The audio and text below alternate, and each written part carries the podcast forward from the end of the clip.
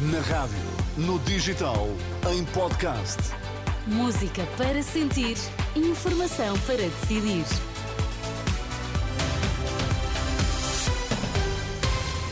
Atualizamos agora toda a informação aqui na Renascença. Vamos saber quais os títulos em destaque. Número dos sumos aumentou no terceiro ciclo do ensino básico e secundário, de acordo com o relatório divulgado esta terça-feira.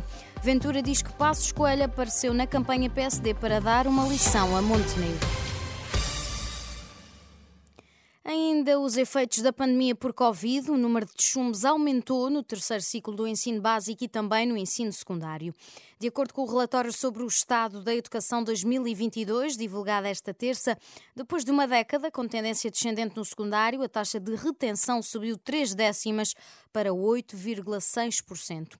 Já no terceiro ciclo subiu pelo segundo ano consecutivo, em 2022 fixou-se em 4,5%, quando no ano letivo 2019-2020 foi de 3%. Para o presidente do Conselho Nacional de Educação, o plano de recuperação de aprendizagens lançado pelo governo não conseguiu atingir os objetivos. Domingos Fernandes sublinha que a subida da taxa de retenção é residual, mas admite que ainda é uma consequência da pandemia. Ter havido aí efeitos da pandemia, é?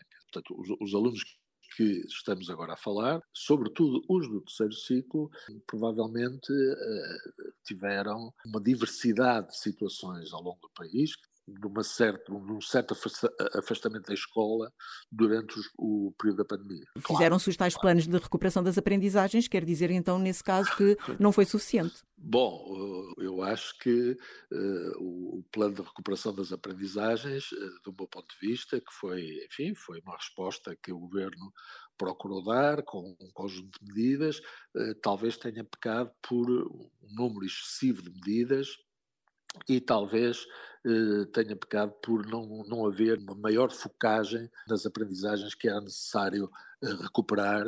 Domingos Fernandes, presidente do Conselho Nacional de Educação, o relatório sobre o estado da educação 2022 é divulgado esta terça-feira. André Ventura sugere que Passos Coelho apareceu na campanha do PSD para dar um estalo e uma lição a Luís Montenegro. Durante o discurso no jantar com Missão Severo do Voga, distrito de Aveiro, o presidente do Chega insinua que o antigo primeiro-ministro defende um acordo entre PSD e Chega. Sabem de que é que ele falou? De regular a imigração, de que estamos num país inseguro e é preciso mais segurança, de que temos que acabar com esta ideologia de género nas escolas e de governabilidade.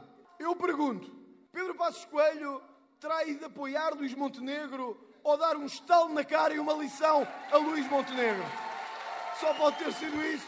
E vai mais longe, André Ventura deixa a porta aberta para que Pedro Passos Coelho entre para o Chega. Com muitas discordâncias que tenho com Pedro Passos Coelho, tenho que dizer que ele hoje deu, fez um bom serviço à democracia. Porque saiu do conforto da sua casa para dizer aos laranjinhas que ser cópias do Partido Socialista não dá, que querer ser o PS2 não funciona e que o país precisa mesmo de uma ruptura.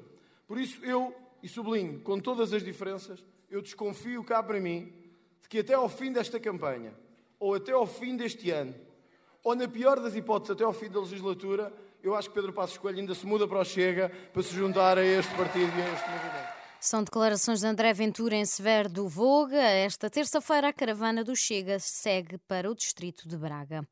A Comissão de Utentes dos Serviços Públicos do Barreiro lamenta o que diz ser um retrocesso nos cuidados de saúde que têm vindo a ser prestados na região. A urgência de obstetrícia e ginecologia, assim como o bloco de partos do Hospital Barreiro, deve, deveria começar a funcionar esta segunda vai continuar fechada até às 8 da manhã de quarta-feira, segundo a Unidade de Saúde Local. As grávidas são aconselhadas a contactar a linha SNS 24. A Tonieta Fortunato, da Comissão do Utentes, disse à Renascença que acredita que em causa está a falta de recursos humanos no hospital que garante tem registro mais nascimentos. Nós já sabemos que estas alterações devem-se a questões de falta de médicos.